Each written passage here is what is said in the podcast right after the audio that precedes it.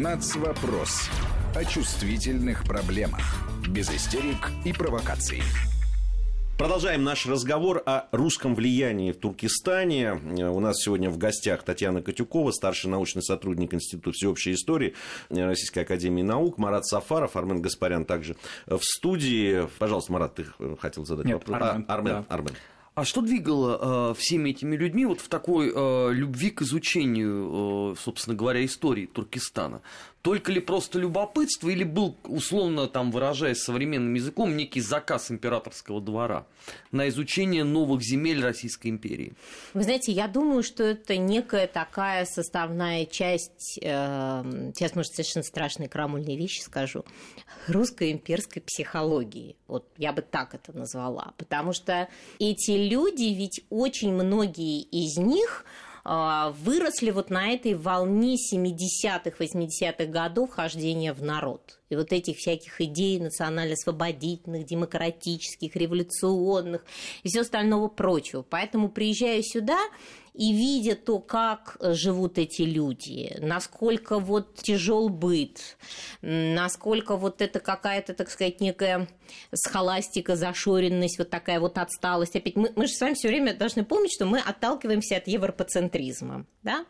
А, не потому что кто-то плохой, хороший, там, отсталый и, или более развитый, а потому что европоцентризм, потому что Россия тоже несла вот эту вот свою, так сказать, часть этой цивилизаторской миссии.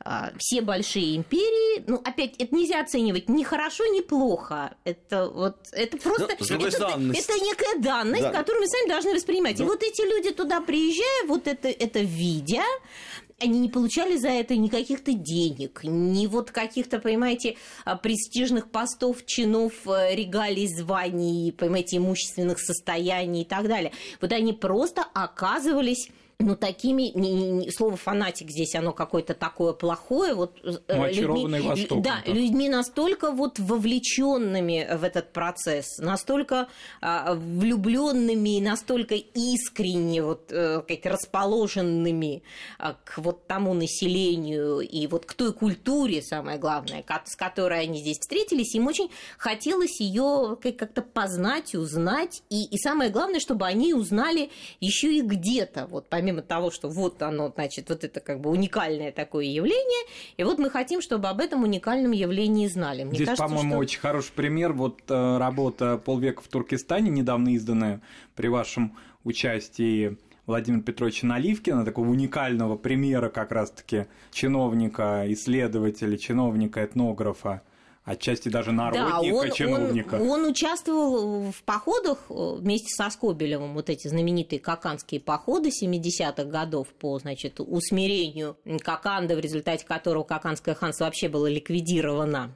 А вот Бухара и Хива сохранились, и Какан был ликвидирован полностью. И на его месте была образована Ферганская область туркестанского генерал-губернаторства. Так вот, э, Наливкин прям откровенно осудил Скобелева, написал воспоминания о том, насколько это все было жестоко, насколько это вот все было безобразно, и как-то вот это так его психологически, можно сказать, надломило, что человек покидает военную службу, осваивает местные языки. Но он даже в кишлак уходит Да, жить, он, его молодая жена, которую вот он только что привез из Саратова, значит, женившись на молодой 17-летней девушке, вот в таком же совершенно э, порыве энтузиастки едет за ним в отдаленный кишлак, недалеко от Намангана. Кишлак назывался Нанай. И вот в этом кишлаке они проведут несколько лет в полном как бы, таком погружении в среду. Значит, вот они пользовались, жили, ели, носили одежду только ту, которую носили, э, и чем пользовались местные жители.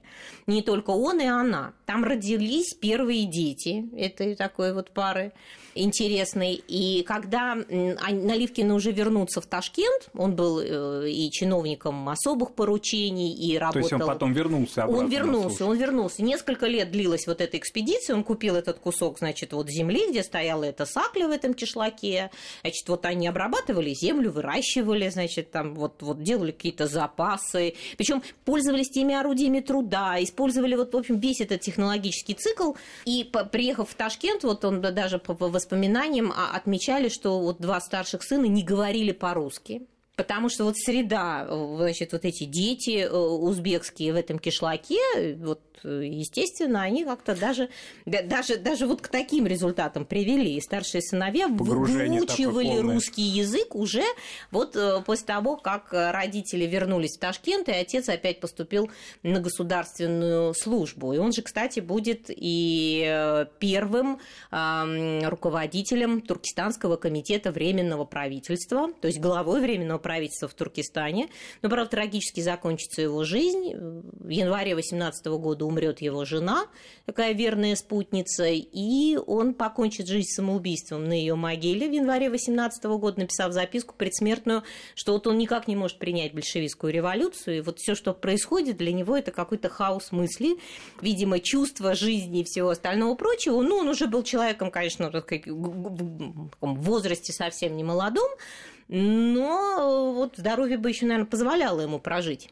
Скажите, пожалуйста, ну, под, подвижники подвижниками, а все-таки, если говорить о государственной политике вот в отношении... Ну, как же без нее?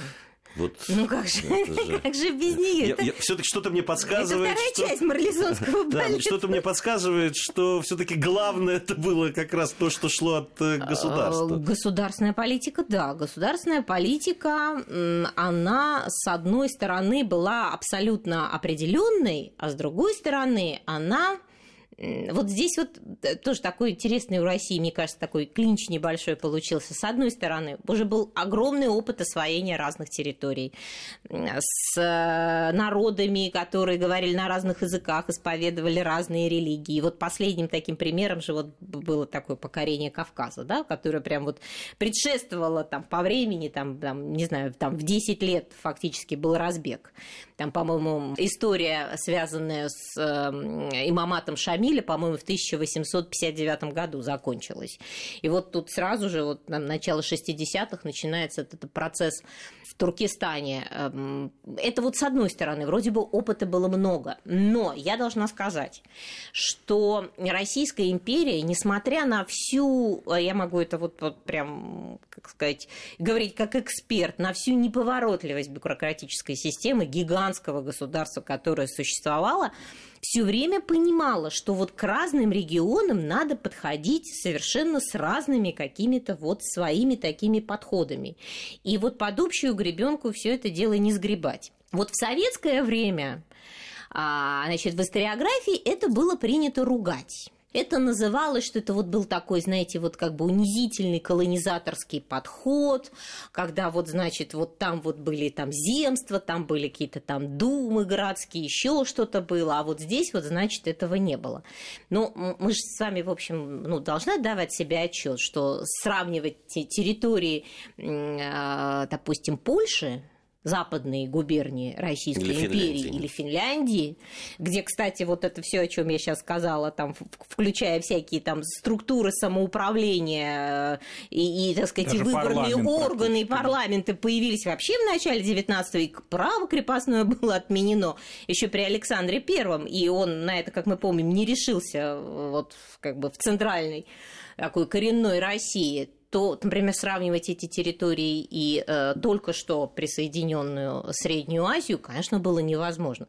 Должен был пройти какой-то адаптационный период. И вот этот адаптационный период должен был сопровождаться совершенно специфической, специальной политикой и в том числе законодательством, которое вырабатывалось с учетом вот всяких разных э, местных особенностей.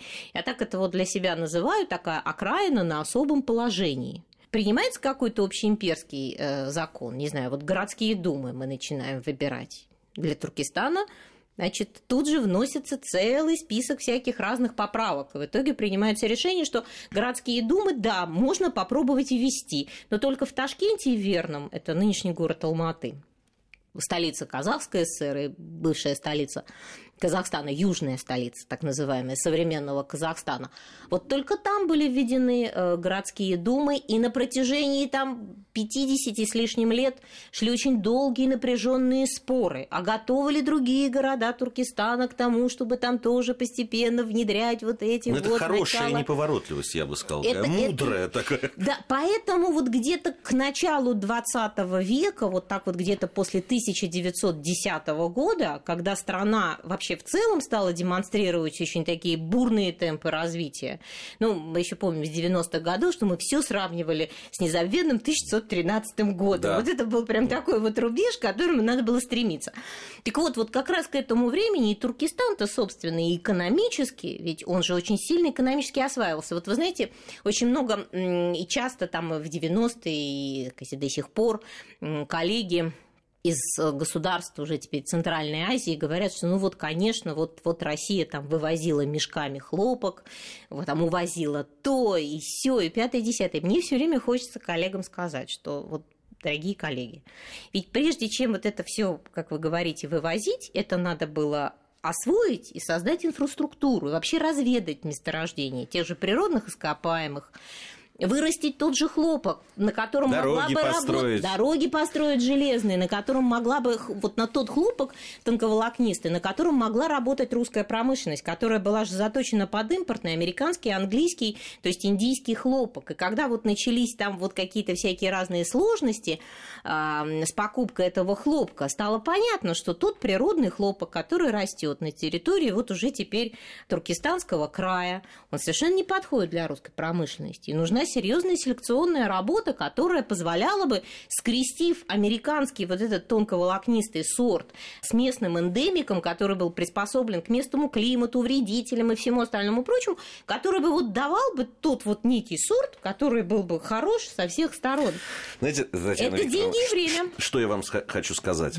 Вот в следующий раз, когда вы захотите все это сказать коллегам, обязательно скажите, не сдерживайте себя. Мы сейчас прервемся тоже ненадолго ненадолго, затем вернемся. Татьяна Катюкова, старший научный сотрудник Института всеобщей истории Российской Академии Наук. У нас сегодня в гостях. Мы говорим о русском влиянии в Туркестане. Совсем скоро вернемся. Нацвопрос. О чувствительных проблемах. Без истерик и провокаций.